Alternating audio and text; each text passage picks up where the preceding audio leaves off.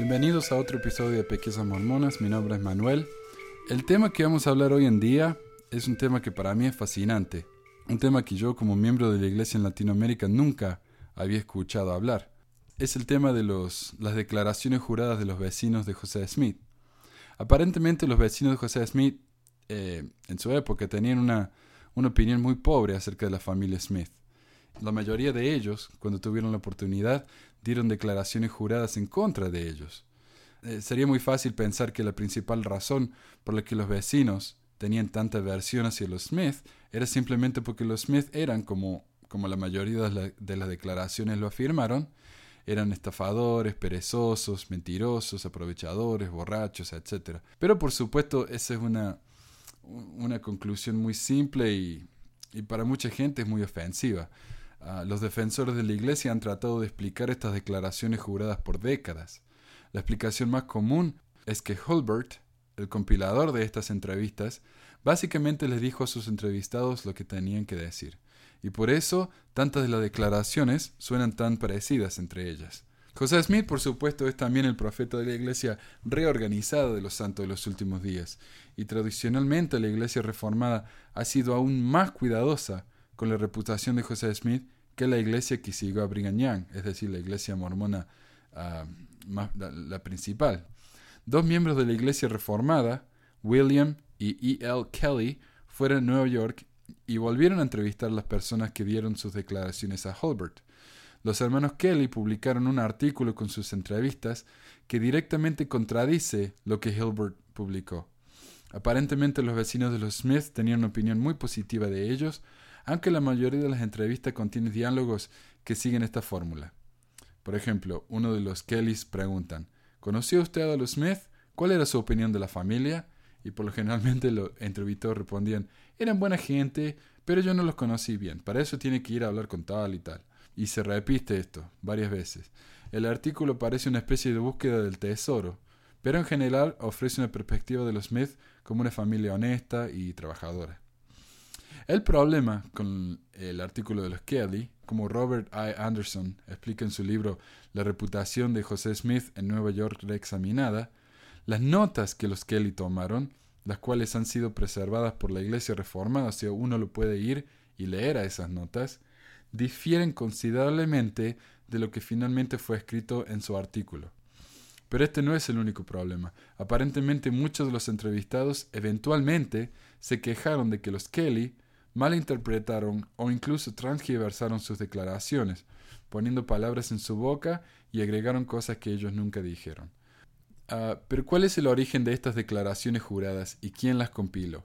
El doctor Philastus Hulbert fue un miembro de la iglesia que fue excomulgado en 1833, aparentemente porque dejó de creer en la iglesia, aunque en el Times and Seasons, una publicación de la iglesia que aparentemente tenía la costumbre de publicar los nombres de las personas excomulgadas, se dijo que el señor Hulbert fue excomulgado por usar lenguaje vulgar en frente de las señoritas jóvenes. Imagínense hoy en día en la Leona o en el Church News que publican los nombres de todas las personas que han sido excomulgadas y por qué.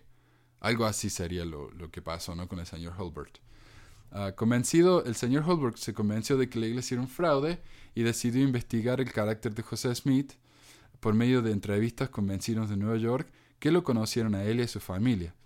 Estas entrevistas fueron escritas en la forma de declaraciones juradas en frente de un juez y publicadas en el libro Mormonism Unveiled, que se traduce como Mormonismo descubierto o Mormonismo desvelado. Hoy en día, por supuesto, declaraciones como estas se pueden hacer en frente de un escribano público, pero en esa época no era tan común y uno tenía que ir directamente al frente de un juez. Holbert, el hombre este, publicó más de 80 testimonios en cuanto a la personalidad de, José, de los Smith y la mayoría de esas declaraciones coinciden en que José Smith era mentiroso, un fraude declarado, una persona perezosa que prefería buscar tesoros en lugar de trabajar, un supersticioso a quien le gustaba contar historias supernaturales, y muchos reconocieron que a los Smith le gustaba tomar alcohol y que varias veces vieron a José, padre e hijo, borrachos. Las dos declaraciones que decidí leer hoy son particularmente importantes para mí, ya sea que son verdaderas en, su totalidad o no. Ah, uno por supuesto puede decir, bueno, tal vez los vecinos de los Smith ah, se desilusionaron cuando formaron la iglesia, se asustaron con, no sé, tal vez los espantó la, la idea de esta iglesia. Ah, porque eh, José Smith ¿no? dijo que era un profeta, que él había visto a Dios y también la gente se, espantó por eso y, ahí fue cuando empezaron a hablar y decir estas cosas negativas. La verdad que nunca vamos a saber, por supuesto, porque esta gente ya falleció hace muchos, muchísimos años. Pero uh, los dos testimonios que, que decidí leer hoy en día, es la primera es el testimonio de Willard Chase, vecino de José, quien trabajó con él y con su padre, y quien encontró la piedra de vidente que José utilizó para encontrar tesoros y para traducir el libro de Mormon. Él la encontró en un pozo en el que estaban trabajando, José la tomó prestada, etc. La entrevista de Chase es también más larga y detallada que el resto de las declaraciones de Hulbert, aunque los elementos incluidos en ella han sido mencionados por muchos de los otros entrevistados. La segunda entrevista que decidí incluir es con el padre de Emma Smith, o sea, el suegro de José, quien no solamente era un hombre muy respetado en su vecindad, sino que también conoció a José personalmente, por supuesto, y habló muchas veces con él y con sus asociados.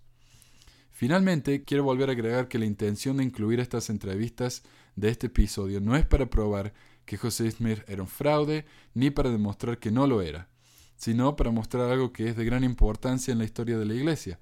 De hecho, el mismo José Smith le dio suficiente importancia a estas entrevistas como para mencionarlas en un discurso, y el hecho de que finalmente decidió escribir su autobiografía, la cual sigue siendo publicada en la Perla de Gran Precio hasta hoy en día, es como consecuencia directa de estas declaraciones juradas.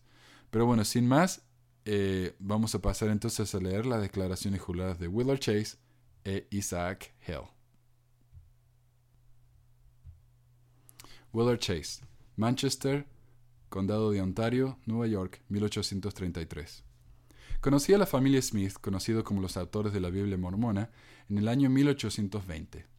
En esa época se dedicaban a la actividad de excavación de dinero, lo cual hicieron hasta el fin del año 1827. En el año 1822 yo estaba comprometido a la excavación de un pozo. Contraté a Alvin y a José Smith para que me ayudaran. José es ahora conocido como el profeta mormón. Después de cavar unos seis metros por debajo de la superficie de la tierra, descubrimos una piedra de apariencia singular, la cual excitó mi curiosidad. Me ayudaron a salir del pozo y mientras estábamos examinando la piedra, José la puso en su sombrero y luego puso su cara en la parte superior del sombrero. José dijo que Smith dijo que él sacó la piedra del pozo, él mismo, pero eso es falso. No había nadie más en el pozo aparte de mí. A la mañana siguiente vino a verme y quiso obtener la piedra, diciendo que podía ver con ella. Pero le dije que no quería separarme de ella a causa de su ah, de ser una curiosidad, pero que se la podía prestar. Después de obtener la piedra, José comenzó a contar acerca de las maravillas que podía descubrir al ver en ella, lo cual causó tanto alboroto entre la parte más crédula de la comunidad que pedí que me devolviera la piedra. La tomó prestada por casi uh, cerca de dos años. Creo que en algún momento en 1825, Hiram Smith, hermano de José Smith, vino a pedirme que le prestara la piedra, alegando que quería llevar a cabo algunos asuntos de importancia que no podían llevarse a cabo sin la ayuda de la piedra.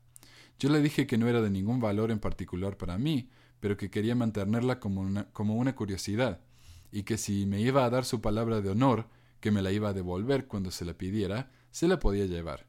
Hiram me lo prometió y se llevó la piedra. En ese momento pensé que podía confiar en su palabra, siendo que la religión era su profesión, pero en, en esto me ha decepcionado, ya que no mantuvo su promesa. En el otoño de 1826, un amigo vino a visitarme y quiso ver la piedra de la que tanto se había hablado, y le dije que si quería ir conmigo a los de los Smith, quienes vivían a una distancia de cerca de media milla, podría verla. Pero para mi sorpresa, cuando le pedí a Smith que me devolviera la piedra, él me dijo que no la podía tener. Yo le dije que me pertenecía, y le repetí la promesa que me hizo al momento de obtener la piedra. Pero en ese momento me enfrentó con una mirada maligna y dijo No me importa a quién demonios le pertenece, no la vas a tener. En el mes de junio de 1827, José Smith padre me contó la siguiente historia que hacía unos años un espíritu se le apareció a José, su hijo, en una visión, y le informó que en cierto lugar había un registro sobre planchas de oro, y que él era la persona que debía obtenerlas. Y esto debía hacerse de la siguiente manera. El 22 de septiembre se debía presentar en el lugar donde estaba depositado el manuscrito, vestido con ropa de color negro, y montado en un caballo negro con un látigo, y que debía exigir el libro usando un nombre específico, y que después de conseguirlo tenía que ir en la dirección opuesta y no ponerlo en el suelo ni mirar hacia atrás. Por consiguiente, equiparon a José con un traje negro y pidieron prestado un caballo negro. Se presentó en el lugar indicado y exigió el libro, el cual se encontraba en una caja de piedra sin sellar y tan cerca de la superficie de la base que él podía ver uno de sus extremos. Y levantándolo sacó el libro de oro, pero temiendo que alguien pudiera descubrir de dónde lo sacó, lo dejó en el suelo mientras tapaba el agujero. Y al darse vuelta, para su sorpresa, no había ningún libro a la vista. Volvió a, abrir la caja y en ella vio el libro. Trató de sacarlo, pero no pudo. Vio en la caja algo así como un sapo, que pronto asumió la apariencia de un hombre y lo golpeó en, el costado de su cabeza. Sin desanimarse por pequeñeces, de nuevo se agachó y se esforzó por tomar el libro, cuando el espíritu lo golpeó otra vez y lo tiró a unos veinte metros y lo lastimó tremendamente.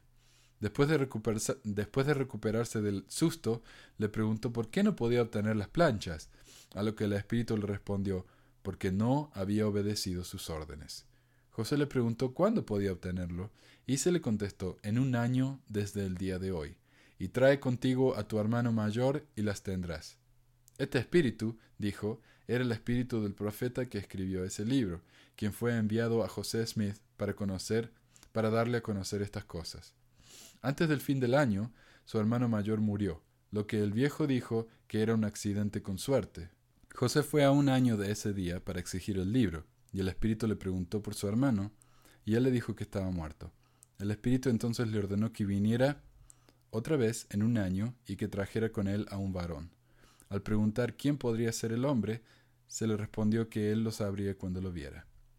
José creyó que era un tal Samuel T. Lawrence, era el hombre aludido por el espíritu, y fue con él a una, a una colina singular en Manchester, de apariencia y le mostró dónde estaba el tesoro. Lawrence le preguntó si alguna vez había descubierto algo más con las planchas de oro. Dijo que no.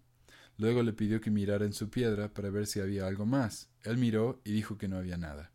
Le pidió que mirara de nuevo y viera si no había un gran par de lentes con las planchas. José miró y vio un par de gafas, las mismas con las que dijo que tradujo el libro de Mormon. Lawrence que le dijo que no sería prudente dejar que alguien viera las planchas por unos dos años, ya que sería un gran disturbio en el barrio. No mucho después de esto, José cambió de opinión y le dijo a Lawrence que no era el hombre adecuado, y que le había dicho el lugar correcto. Y que no le había dicho el lugar correcto. Por esta época fue a Harmony, Pennsylvania, y se, formó una amistad con una joven de nombre Emma Hell, con quien quiso casarse.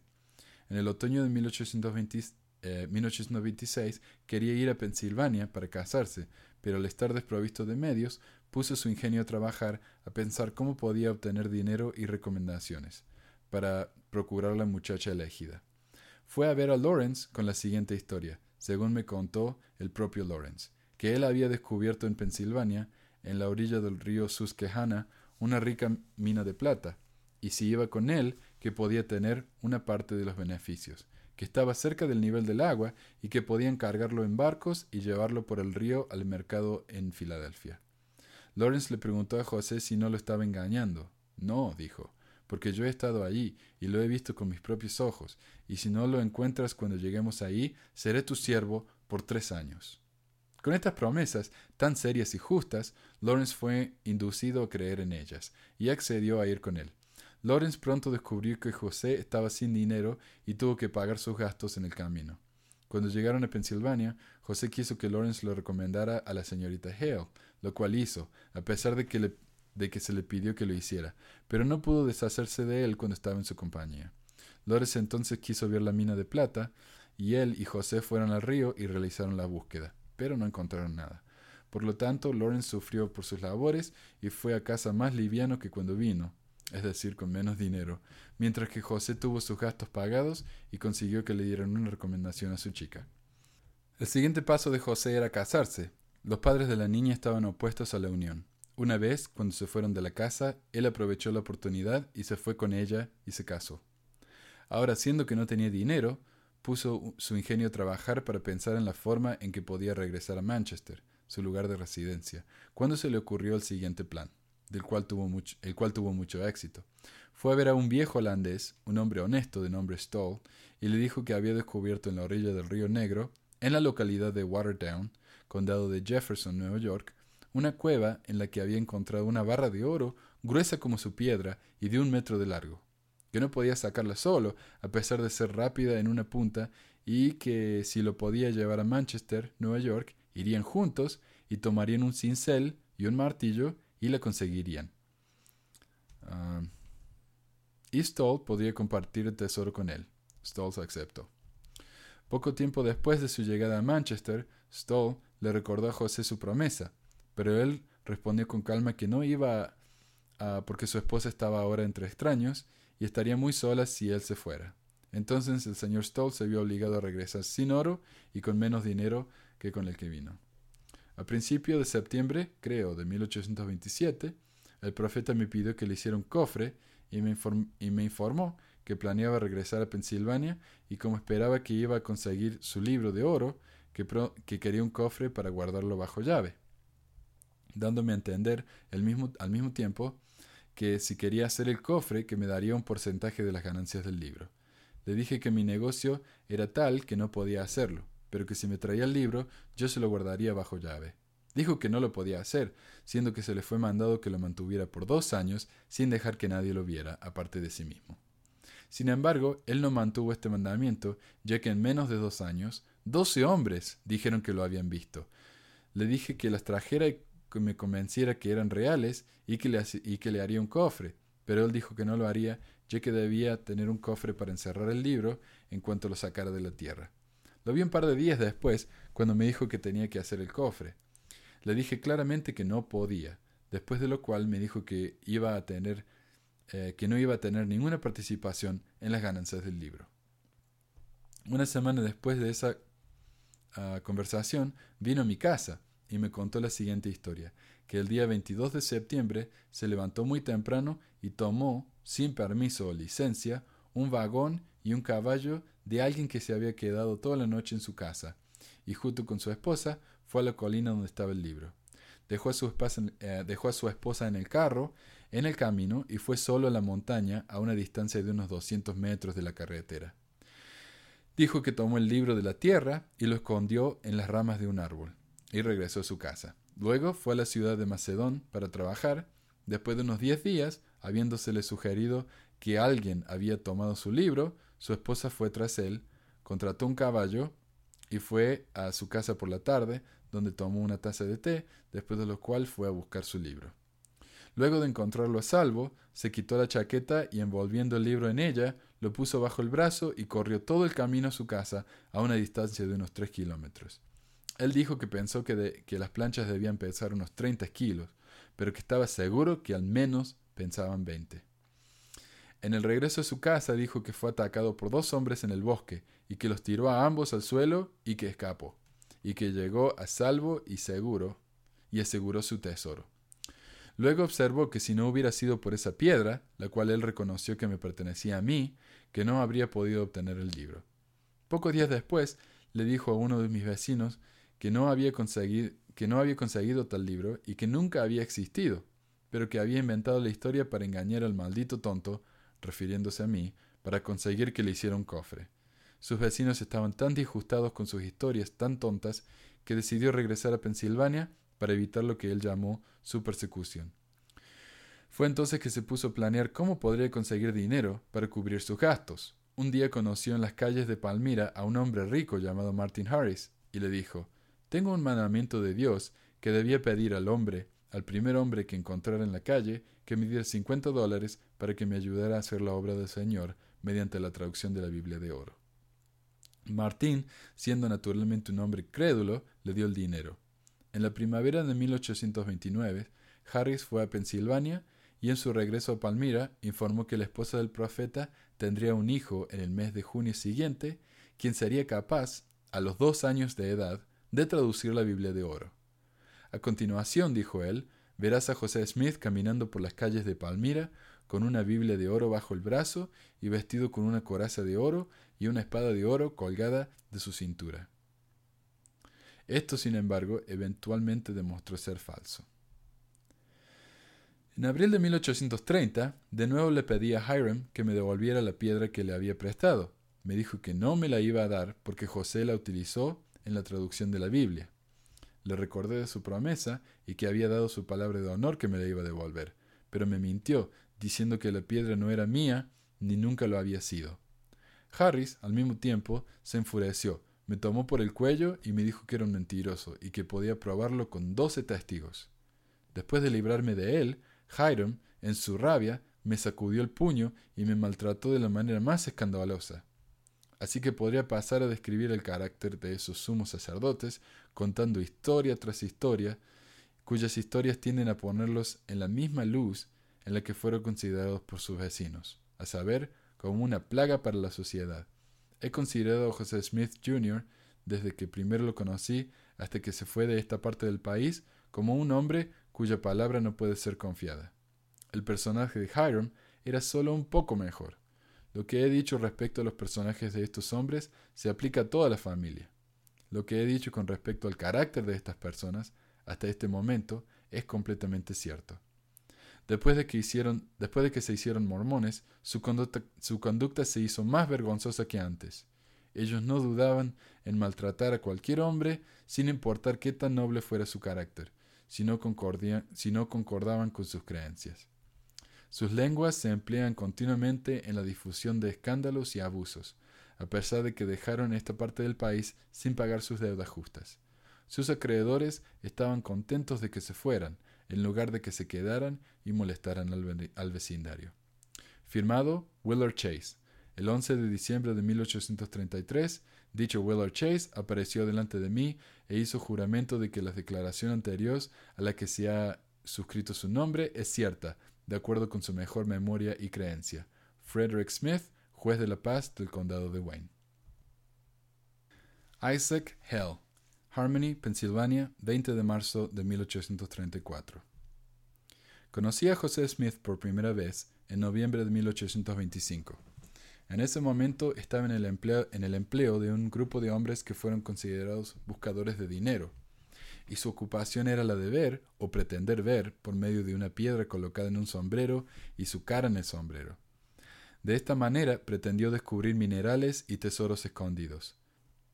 Su apariencia en este momento era la de un joven despreocupado, no muy educado y muy descarado e insolente con su padre.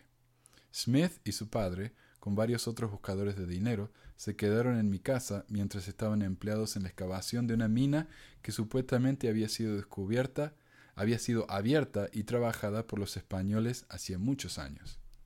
El joven Smith animó muchos a los buscadores de dinero al principio, pero cuando fueron a excavar cerca del lugar donde afirmó que había un inmenso tesoro, dijo que el encantamiento era tan poderoso que no podía verlo.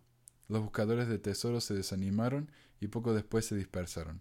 Esto se llevó a cabo el, cerca del 17 de noviembre de 1825 y uno de los de la compañía me dio una nota por 12 dólares con 68 centavos por su estadía, la cual todavía no ha sido pagada. Después de estos sucesos, el joven Smith hizo varias visitas a mi casa y al final pidió mi consentimiento para casarse con mi hija Emma. Yo me, negué, yo me negué y le di mis razones, aunque algunas de las cuales eran que él era un forastero trabajando en un negocio del que no podía probar. Él entonces abandonó el lugar. No mucho, después de esto volvió y mientras yo estaba ausente de mi casa, se llevó a mi hija al estado de Nueva York, donde se casaron sin mi aprobación o consentimiento. Después de haber llegado a Palmira, en Nueva York, Emma me escribió preguntando si podía llevarse sus pertenencias, las cuales consistían en ropa, muebles, vacas, etc. Yo le, respondí que su propiedad estaba a salvo y a su disposición. Al poco tiempo regresaron, trayendo con ellos a Peter Ingleson, y posteriormente llegaron a la conclusión de que iban a mudarse para vivir en un lugar cerca de mi residencia. Smith me dijo que había renunciado a lo que él llamaba mirar en el vidrio y que esperaba que pudiera trabajar duro para ganarse la vida y que estaba dispuesto a hacerlo. él también hizo los arreglos con mi hijo, Alva Hale, para ir a Palmira y mudarse y mover sus muebles, etc., a este lugar. Luego regresó a Palmira y poco después Alva, conforme a su disposición, subió y volvió con Smith y su familia. Poco después de esto, se me informó que había traído un libro maravilloso de planchas. Se me mostró una caja en la que me dijeron que se encontraban, la cual tenía la apariencia de ser una caja de vidrio común de ventana. Se me permitió sentir el peso de la caja y se me dio a entender que el libro de planchas estaba entonces en la caja, en la que sin embargo no estaba utilizado a mirar. Le pregunté a José Smith quién iba a ser el primer a quien se le permitiría ver las planchas de oro y me dijo que iba a ser un niño pequeño. Como esto no me satisfizo, le informé que si había alguna cosa en mi casa con esa descripción, la cual no se me permitiría ver, que se la llevara, y si no, que estaba decidido a verlo. Después de eso, me dijo que las planchas estaban escondidas en el bosque. Fue alrededor de este tiempo que Martin Harris hizo su entrada en escena, y Smith empezó a interpretar los caracteres o jeroglíficos que dijo que estaban grabados sobre las planchas, mientras que Harris anotaba la interpretación. Se dijo que Harris anotó 116 páginas y que las perdió. Poco después de que esto sucedió, Martin Harris me informó que tenía que tener una mayor prueba y dijo que había hablado con José al respecto. José le informó que no podía o que no se atrevía a mostrarle las planchas, pero que él, José, entraría en el bosque donde el libro de las planchas estaba y que después de su regreso Harry debía seguir sus huellas en la nieve y encontrar el libro y examinarlo por sí mismo. Harry me informó después que él siguió las instrucciones de Smith y que no pudo encontrar las planchas, y que todavía no estaba satisfecho. Al día siguiente, después de que esto sucedió, fui a la casa donde José vivía y donde él y Harry se dedicaban a la traducción del libro. Cada uno de ellos tenía un trozo de papel escrito a los cuales estaban comparando. Y algunas de las palabras eran, mi siervo busca una prueba mayor, pero se le puede dar una prueba mayor. También se dijo algo acerca de que tres iban a ver la cosa, es decir, se supone, el libro de las planchas, y que si los tres no seguían las direcciones exactamente, la cosa sería quitada. Pregunté de quién eran esas, esas palabras y se me fue informado por José o Emma, yo creo que fue más bien José, que fueron las palabras de Jesucristo. Les dije que yo pensaba que todo esto era una ilusión y les aconsejé que lo abandonaran. La forma en que él pretendió leer e interpretar fue igual que cuando buscó dinero, con la piedra en el sombrero y su cara sobre el sombrero, mientras que el libro de las planchas estaba al mismo tiempo escondido en el bosque. Después de esto, Martin Harris se fue y Oliver Cowdery llegó y escribió para Smith, mientras que él interpretaba como se ha descrito anteriormente. Este es el mismo Oliver Cowdery, cuyo nombre se puede encontrar en el libro de Mormón. Cowdery sirvió como escriba de Smith hasta que se completó el libro de Mormón, como supuse y comprendí. José Smith residió cerca de mi casa durante algún tiempo después de esto, y yo tuve una buena oportunidad de familiarizarme con él, y de alguna manera familiarizarme con sus socios, y yo creo en conciencia de los hechos que he detallado y de muchas otras circunstancias, que no considero necesario relatar que el libro de Mormón, así se llama, en su totalidad es una tonta invención de falsedad e iniquidad, creado por el, con el fin de especulación y con el fin de engañar a los crédulos e incautos, y para que sus creadores puedan vivir sobre los despojos de los que se tragan el engaño. Isaac Hale, firmado y suscrito ante mí el 20 de marzo de 1834, Charles Diamond, juez de paz, Estado de Pensilvania, el Condado de Susquehanna, nosotros los suscriptores, los jueces asociados en la sala de lo penal, sala de lo penal en y para dicho condado, certificamos que por muchos años hemos conocido personalmente a Isaac Hale de Harmony, pueblo de este municipio, que ha atestiguado la declaración anterior y que él es un hombre de excelente carácter moral y de veracidad indudable. Sea testigo de nuestras manos. William Thompson, Davis Dimmock.